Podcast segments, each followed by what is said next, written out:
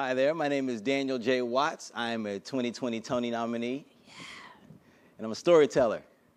This is my new jam.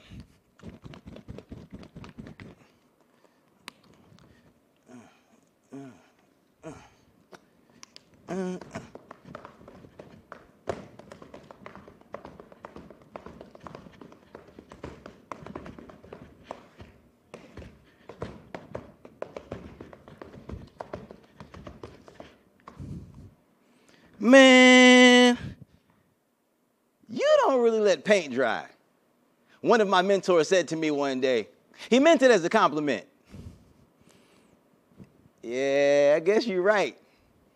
I grinned back pseudo shyly as I took said compliment and placed it on my head like a half cocked crown.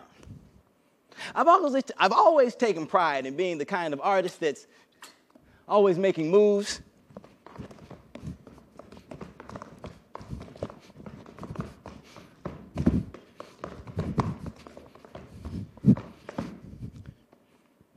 We were having one of our catch up sessions, my mentor and I, July 2019. I, between shooting episodes of The Marvelous Mrs. Maisel and moving into my new apartment uptown in Harlem. I just returned from Paris.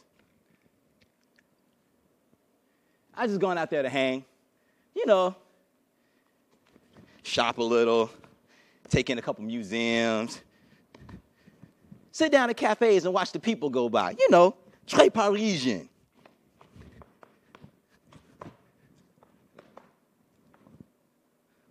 Laissez-faire and whatnot.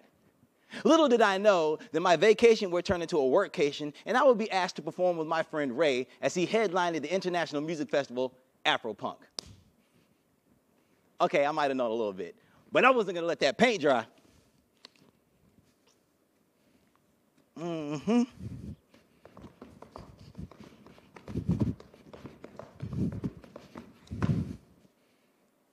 Upon my return, Dave Chappelle was making his Broadway debut, followed by an invite only impromptu jam session. I had an invite. I jammed at the session. Hey.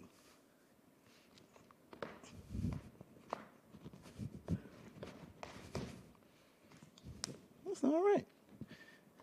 A week from then, Tituss Burgess's album would be released, on which I had two features, and two days prior, Deadline would announce Broadway's Tina musical finds its Ike Turner and Last OG co stars Daniel J. Watts.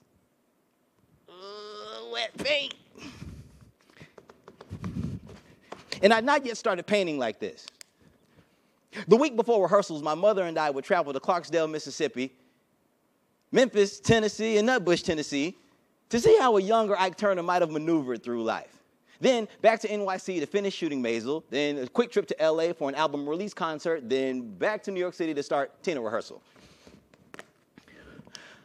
Four weeks of rehearsal, three weeks of tech, four more weeks of previews, and now it's November and it's opening night.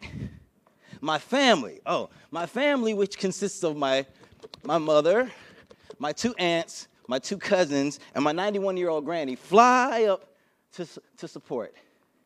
They are drenched, drenched in Southern pride and basking in familial glory as Tina Turner pretends to give me a light smacking around at the curtain call in front of 1,500 people.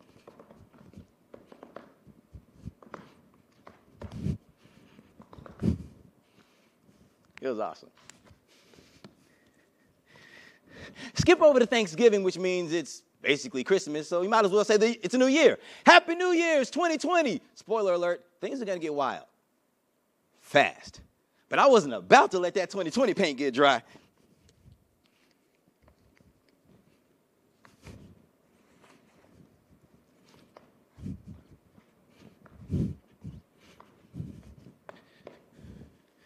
Yeah. First off, Performances of my one man show overlap with my eight shows a week at Tina, fully equipped with no days off, and a midnight performance on a Friday night, the night before two shows Saturday. Wet paint, wet paint, wet paint. But leading into February, I'm starting to feel the effects. Everything's starting to blend. I'm only three months into my one year contract, and I'm already feeling like I need a, break, I need a vacation.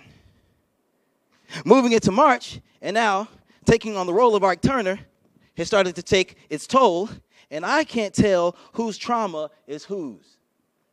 I can't tell whose trauma is Hughes. And there's news of this mysterious illness making its Broadway debut. Uh, but this paint, though, all cylinders are firing. I'm firing all cylinders because there's Tony Buzz. Got to pack those interviews in, which means suits, purple suits, blue suits, green, uh, uh, suits you, it suits me. And is that a hazmat suit? Aquamarine.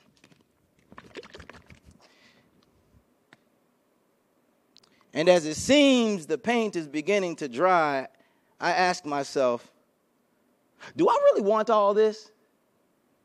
I mean, all of this the fortune and the fame and the celebrity, because Dave Chappelle said to David Letterman that the more you invest into yourself as a celebrity, the less of yourself you get to own.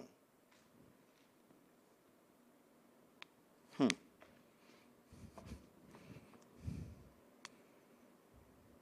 And I asked myself,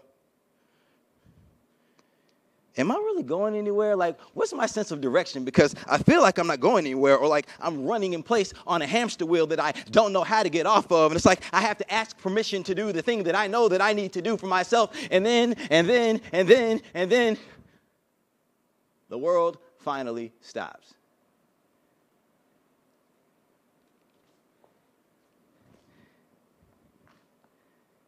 And because everything is in flux, I am forced to take a much needed reprieve as that mysterious illness has been granted an extension.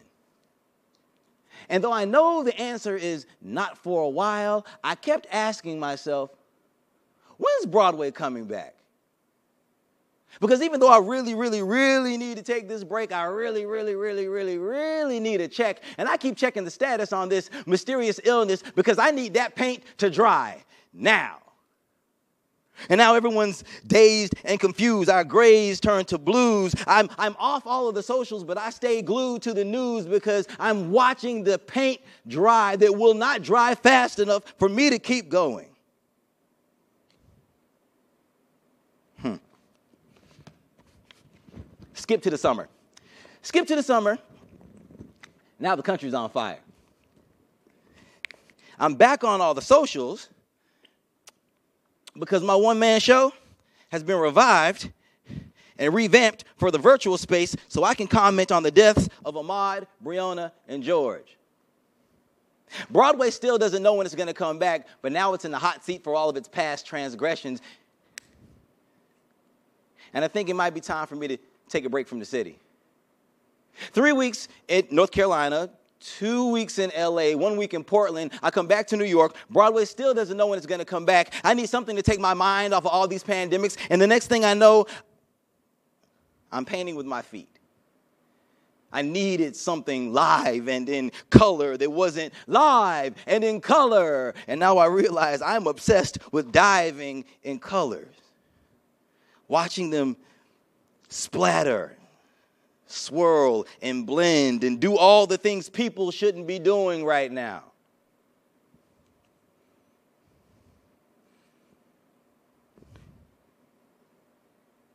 And as I'm in the midst of my deep dive, I realize I had to learn how to let paint dry.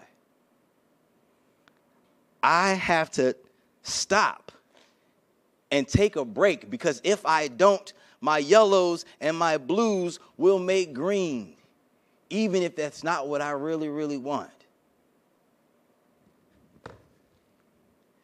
And then I started to think about all the other times when I wasn't letting paint dry, when I wasn't taking time away to let things heal, like like when I was still dancing on two sprained ankles, even though the doctor told me I needed to take a break for a while.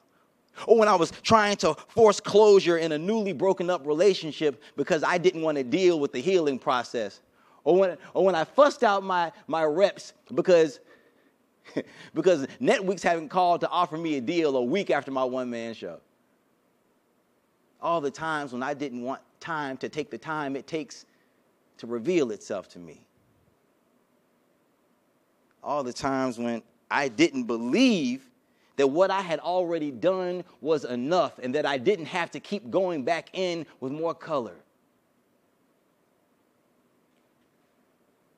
Broadway can't come back, it has to come forward. And when it does, it has to be more expressive with the colors that it uses. And unfortunately, I can't finish this piece for you right now. Because in order for me to do what I really want to be able to do, I have to let this paint dry. Uh, and that's something that I'm, I'm still really, really, really learning to be okay with. But I know it'll be worth the wait. Thank you.